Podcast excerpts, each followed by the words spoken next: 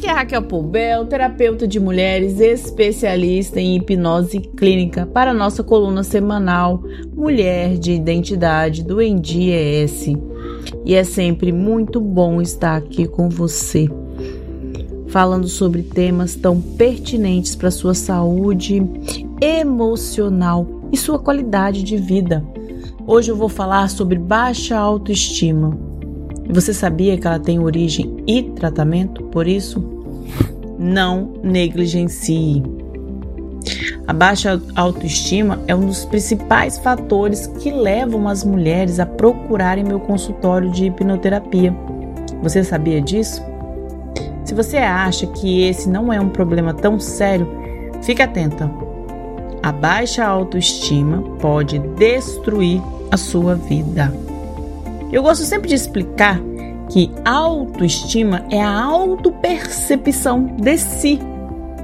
E quando você está com uma baixa autoestima, é que você mesma não está vendo qualidades em você. E começa de uma forma silenciosa, aparentemente inofensiva. Depois, a baixa autoestima passa a lhe causar medo de viver pânico de sair de casa, dos outros te olharem, te observarem. Você acha que todo mundo está rindo de você. É a vontade de se isolar sempre, uma tristeza profunda, uma ansiedade descontrolada e até depressão. A ver que sua vida está completamente parada. E aí a pessoa começa a se sentir incapaz. Muitas mulheres sequer imaginam, sabem a causa, mas sofrem com isso tão intensamente que até adoecem de forma fatal. Certa vez, uma paciente me procurou com um problema, no mínimo, curioso.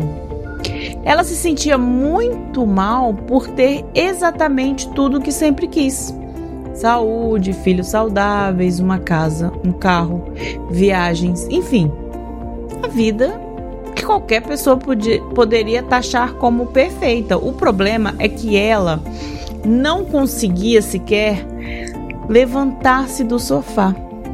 Muitas vezes. Além de se sentir mal, ela se sentia culpada por parecer mal agradecida, por não parecer que não estava agradecida por tudo que tinha. A pergunta terapêutica que nós devemos fazer é: o que está impedindo esta mulher de viver? Certamente não é uma causa racional. Tudo é emocional. E cada vez essa mulher se sentia mais e mais diminuída.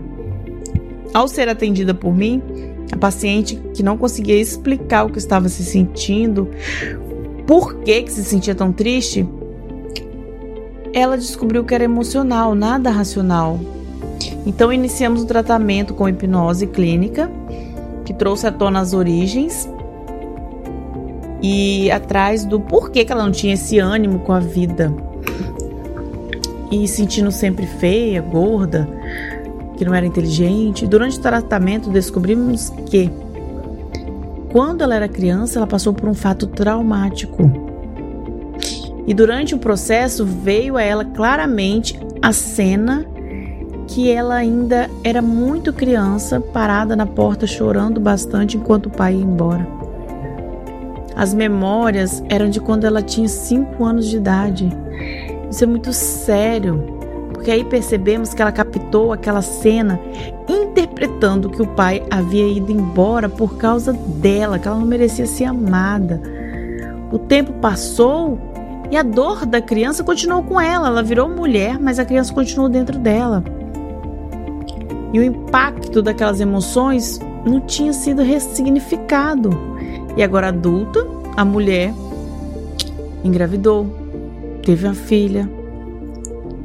E bastou a filha fazer a mesma idade que ela tinha quando sofreu trauma, que veio à tona aquela memória e a partir dali ela começou um processo de declínio, sentindo-se muito mal, sem ânimo, com baixíssima autoestima.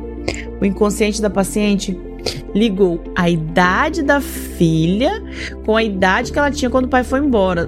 tudo que a criança sentiu naquela época antiga estava guardado como tristeza, abandono, desânimo, voltou a se manifestar com a idade da filha.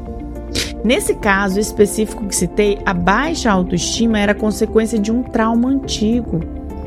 E quando a, o gatilho foi ativado, a paciente nem imaginava o porquê daquilo. Ao longo do tempo, os sintomas foram se agravando e ela já tinha vontade de encerrar a própria vida. É muito grave. É muito grave porque as pessoas pensam que é tudo muito racional e não é, é emocional. Felizmente, essa paciente teve força, procurou ajuda.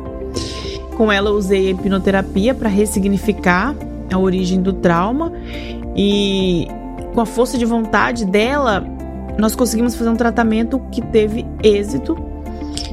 E hoje nós temos a lição de que podemos sim mudar os sintomas, as consequências, mas não podemos negligenciar esses sintomas, negligenciar quando você está se sentindo mal.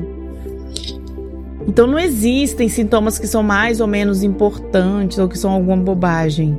Tudo, tudo deve ser considerado, tudo é importante porque pode haver um efeito progressivo. Problemas devem ser tratados até aqueles que você acreditam acredita que não seja nada, sabe? Sem importância.